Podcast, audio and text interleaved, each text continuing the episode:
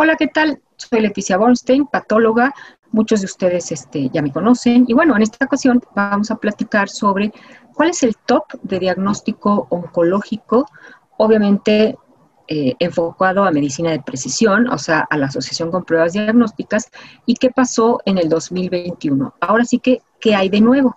Y bueno, realmente eh, en cuestiones de oncología de precisión, que ahora pues se llama así a la combinación de pruebas diagnósticas y eh, y tratamientos, pues tenemos varias eh, cosas nuevas que, me gustaría platicarles. La primera es que pues realmente la complejidad del diagnóstico oncológico con, con, las nuevas tecnologías es cada vez mayor y se empieza a complicar bastante en el 2021. Otro punto muy interesante es el de la biopsia líquida, que si bien la habíamos utilizado para eh, pacientes que tenían una gran carga tumoral, eh, ahora pues se ha refinado mucho más eh, la biopsia líquida y bueno, hay posibilidades de que la, la podamos utilizar en, eh, en, una forma mucho más sensible y específica. Y por último, algo que se ha visto mucho en el diagnóstico oncológico en 2021 con numerosas publicaciones es que hay un mucho mayor enfoque hacia las brechas o la distancia que hay con respecto a la igualdad o equidad del acceso a estas diferentes eh, terapias para, para cáncer. Les puedo decir que en 2021 la FDA aprobó 26 nuevos medicamentos para oncología de precisión. Para comparar un poco, pues bueno, en 2020 se aprobaron 27. Eso quiere decir que normalmente estas aprobaciones son aproximadamente 8 o 10 más que el año anterior. Sin embargo, pues como bien sabemos, por cuestiones de pandemia, pues muchos pacientes eh, estuvieron sin tratamiento o más bien sin diagnóstico. Hay unas estadísticas mundiales eh, en las que es una empresa que hace estas estadísticas y por lo menos en Estados Unidos mm, aproximadamente 32 mil pacientes se quedaron sin diagnóstico como de 11 o 13 neoplasias y obviamente sin su prueba diagnóstica debido en 2020 a la pandemia del, del COVID. Según estas cifras americanas, pues bueno, eh, realmente en junio de 2020 se empezaron a recuperar, no totalmente, y en 2021 estaban en las cifras de diagnóstico de patología quirúrgica de estas neoplasias en cifras iguales a prepandemia. En México, bueno, suponemos que pasó lo mismo. No tengo estadísticas y no sé si alguna vez las vaya a tener, pero pues sí sabemos que eh, pues literalmente muchos hospitales dejamos o dejaron en el abandono a pacientes de alta especialidad, pues como son eh, los pacientes oncológicos. Si en Estados Unidos fueron 32 mil, pues realmente no queremos saber cuántos fueron en, eh, en México. Sin embargo, nosotros lo que vimos en forma personal, o sea, información completamente empírica nuestra es que abril-mayo de 2020 bajó aproximadamente el diagnóstico oncológico 30-35% y nuestra recuperación fue en octubre de 2020 y de ahí en adelante sí se ha recuperado, recuperado en una forma pues adecuada, pero creo que todavía nos falta para la atención a estos, a estos pacientes. A esto se debe también, muchos ensayos clínicos se detuvieron, etcétera, entonces pues tenemos el mismo número de aprobaciones de FDA que en, en 2020. Ahora, de estas 26 aprobaciones están divididas eh, en una forma muy puntual. Por ejemplo, cuatro que es muy interesante, fueron terapias de células T con receptores quiméricos, las famosas T, eh, CAR T cells, y eh, los otros 22, pues fueron grupos de pacientes que obviamente sabemos que segmentamos de acuerdo a un eh, biomarcador.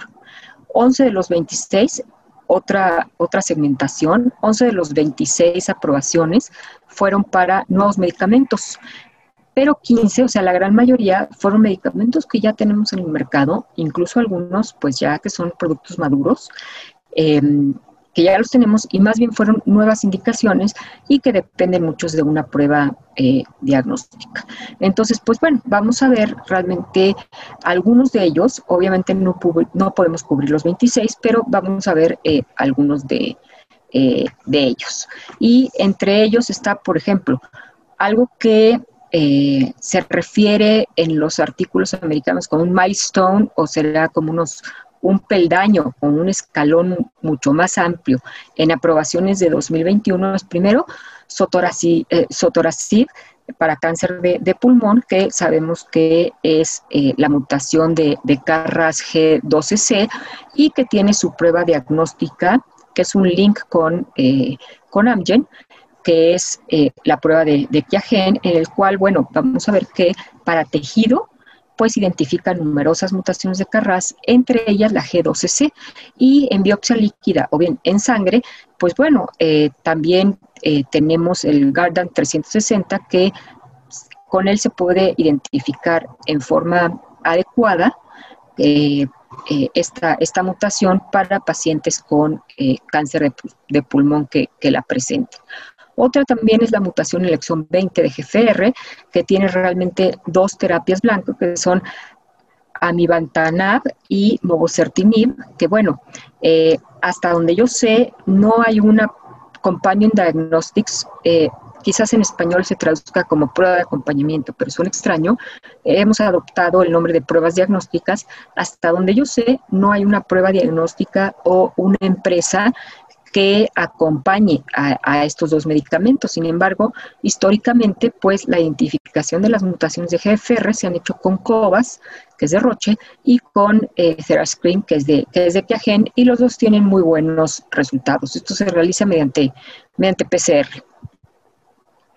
Y bueno, em, otros de los ejemplos que podríamos poner, pero de medicamentos que realmente llevan muchos años en el mercado, pero tienen nuevas indicaciones. Tenemos un ejemplo, como les había dicho, de un medicamento muy, o sea, que ya es maduro, que tiene años en el mercado, que es el crisotinib.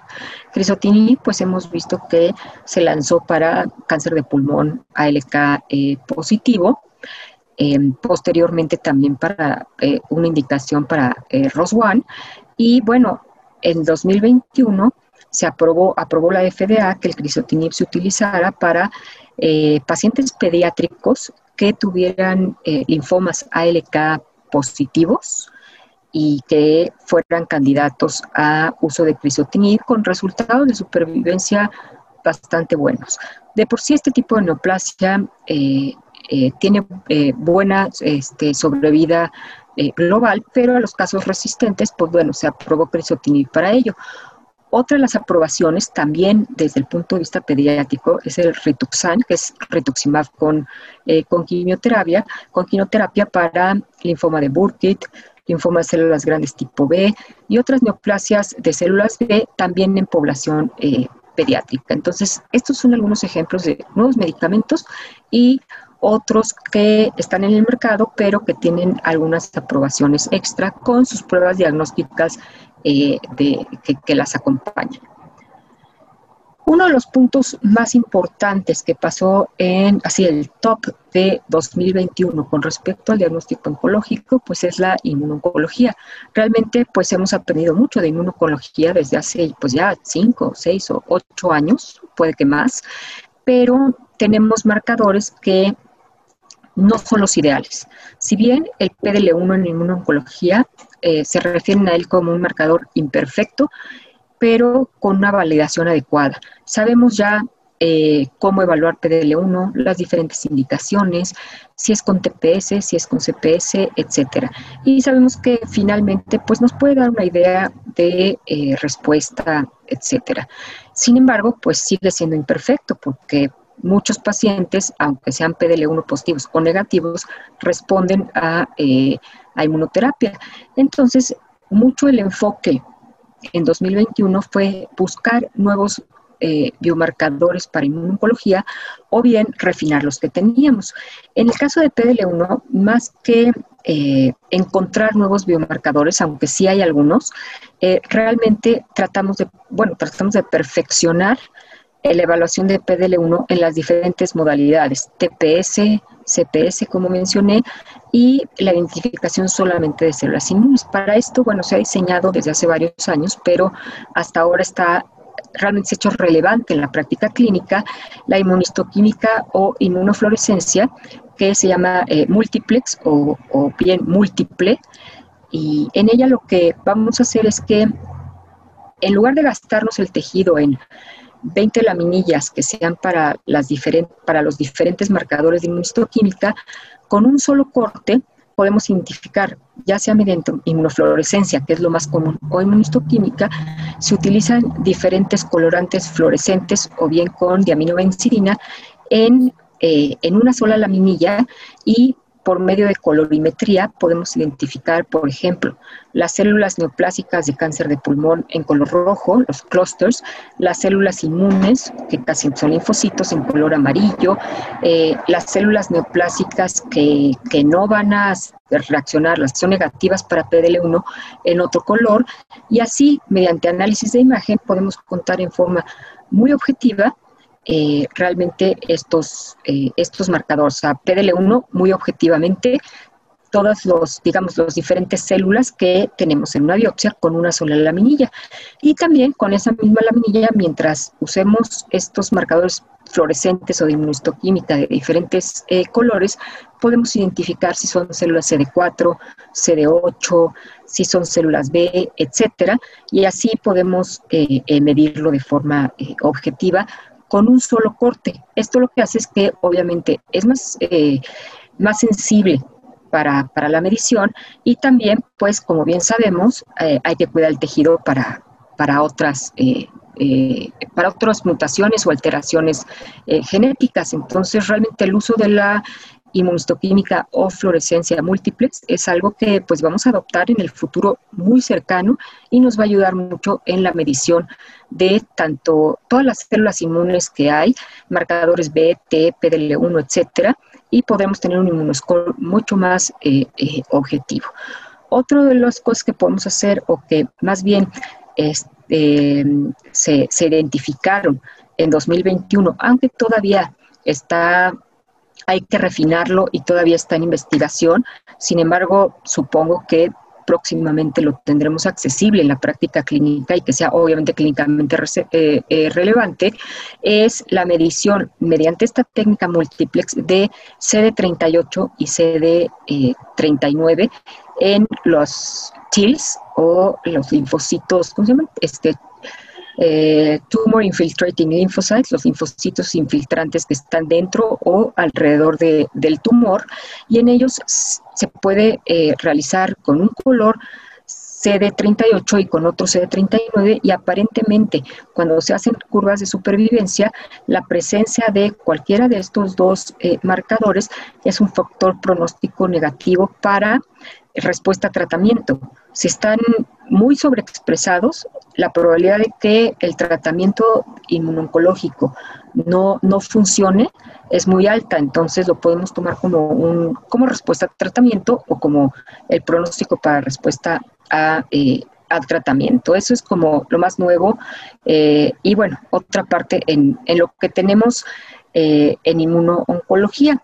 Otro punto muy importante son también para oncología la identificación de neoantígenos, ya sea para realizar vacunas este, anti, anticáncer o bien para eh, tener específicamente células T del tipo de tratamiento de terapia T, este, CAR este, T cells y poder eh, identificar específicamente los, antígenos, los neoantígenos de ese tumor y poder hacer una vacuna o bien tratamiento eh, de células T. Realmente hay varios ensayos que podemos utilizar para realizar, para identificar y realizar este tipo de, vacunas. Primero, eh, o el más utilizado son los ensayos de células T. Sin embargo, eh, pues también estos ensayos de, de, células T pueden tener falsos negativos. Hay otros dos ensayos, se utilizan menos, pero todavía no está tan refinado como para que no tengan falsos negativos o bien falsos positivos. Pero lo primero, pues bueno, necesitamos tecnología para identificar los neoantígenos de un tumor.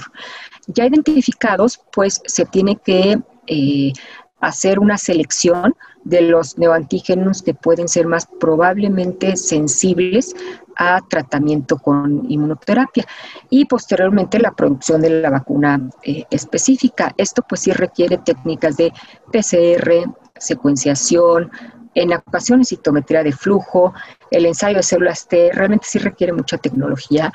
Es algo que tenemos nuevo y que tenemos que eventualmente llevar a la práctica clínica y que sea relevante para el diagnóstico y tratamiento de nuestros pacientes.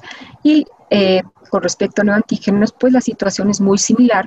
Si queremos tener vacunas, eh, ahora sí que de medicina, perdón, vacunas, este, terapia de, de células T específicas para cada paciente.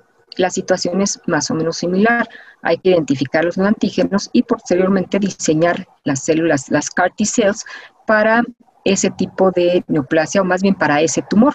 Actualmente, como comentábamos al principio, pues hay cuatro terapias eh, de células T ya aprobadas por, por FDA.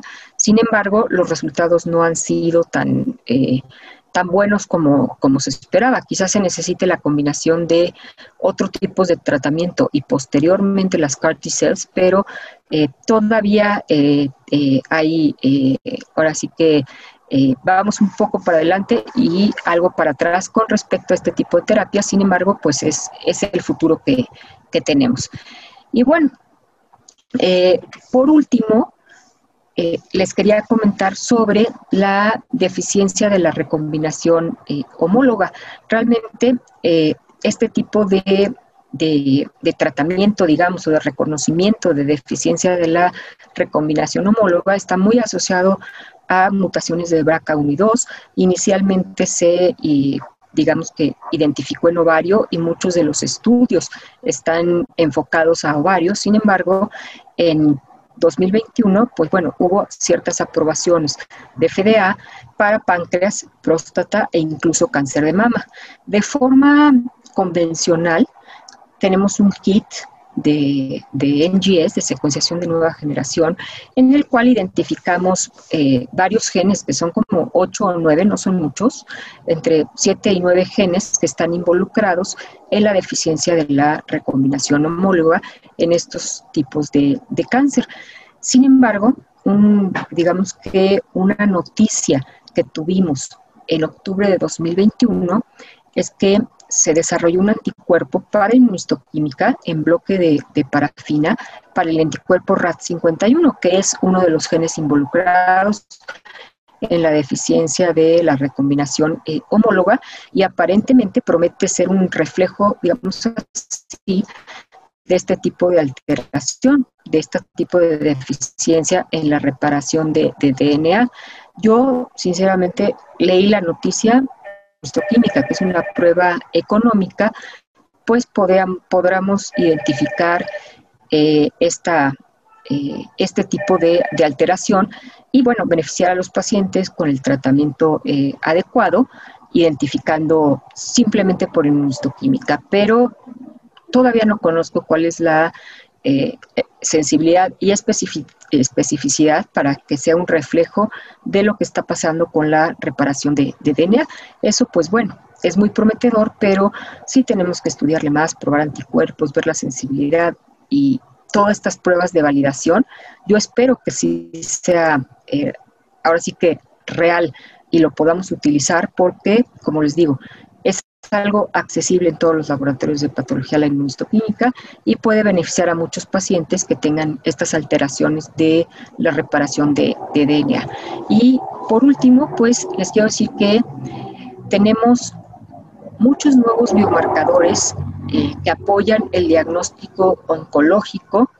No los puedo comentar todos en, eh, digamos que en este espacio, pero están allí, los tenemos que conocer y bueno, todos va a ser para beneficio de nuestros pacientes. De la parte de oncólogos, pues obviamente conocerlos y nos toca la tarea de sensibilidad, especificidad, las nuevas técnicas como el, la inmunohistoquímica, inmunofluorescencia multiplex, saber eh, qué necesitamos, cómo realizarlas, estandarizar estas nuevas pruebas y pues vienen muchos adelante. Esto es solo, digamos, una probadita de lo que pasó en 2021, pero como dije al principio, el diagnóstico oncológico, tanto en 2021 como hacia adelante, va a ser mucho más complejo y pues todos tenemos que estar ahí para el beneficio de nuestros pacientes. Muchas gracias.